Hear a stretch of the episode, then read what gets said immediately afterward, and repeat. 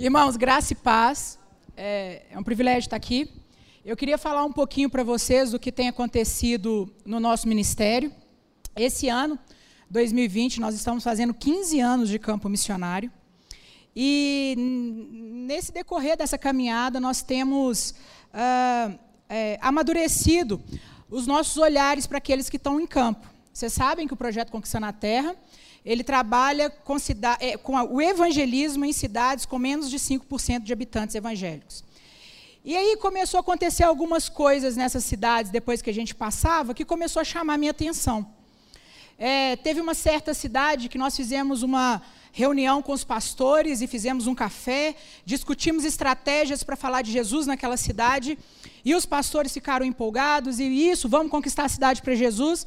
Acabou a reunião, a esposa de um pastor me chamou de lado e falou assim: Bárbara, é muito bacana esse negócio de conquistar a cidade para Jesus, mas eu estou querendo matar meu marido dentro de casa. A gente tá.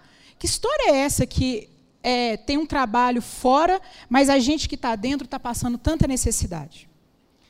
Teve outra ocasião que nós estávamos no encontro de pastores e sorteamos três Bíblias de estudo no, no, na, no encontro. Você imagina, Bíblia de estudo, encontro de pastor, um monte de formiga no brigadeiro, né? O último pastor que ganhou a Bíblia de estudo pegou a Bíblia e saiu chorando.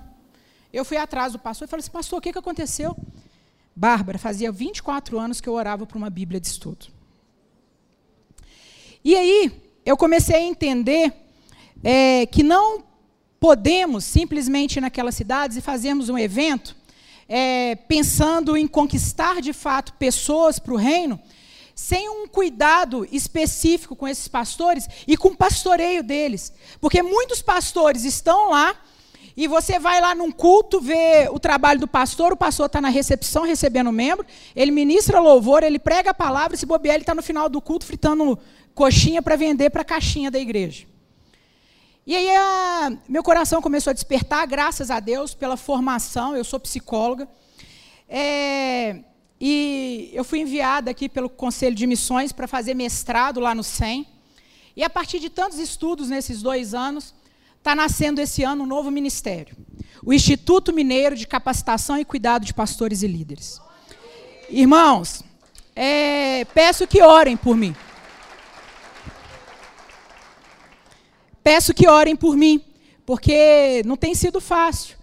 Uh, às vezes o telefone toca 11 horas da noite, pastor em pânico, o que, que faço com a esposa que está tendo crise de pânico em uma cidade a 250 quilômetros daqui?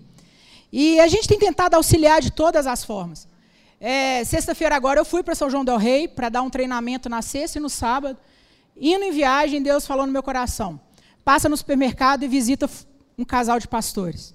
Irmãos, compra básica, comprei uma cesta básica, uma caixa de leite um pacote de papel higiênico e dentifrício.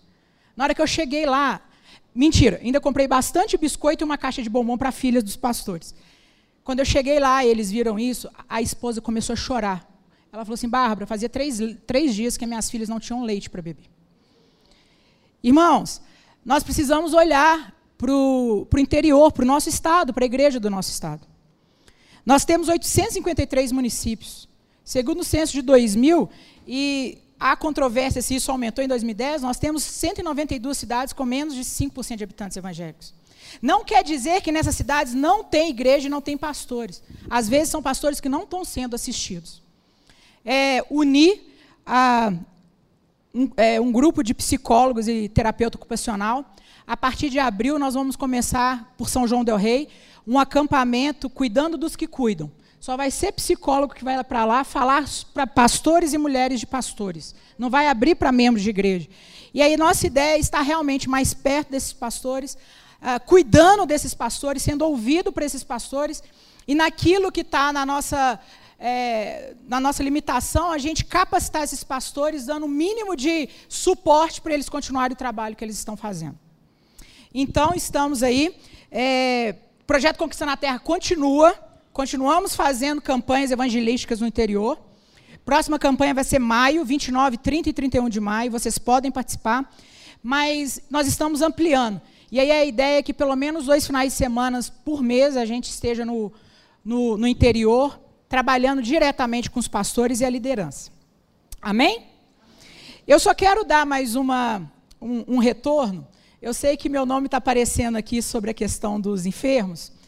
É, o ano passado, sim, a gente descobriu o tumor na coluna, fiz a cintilografia.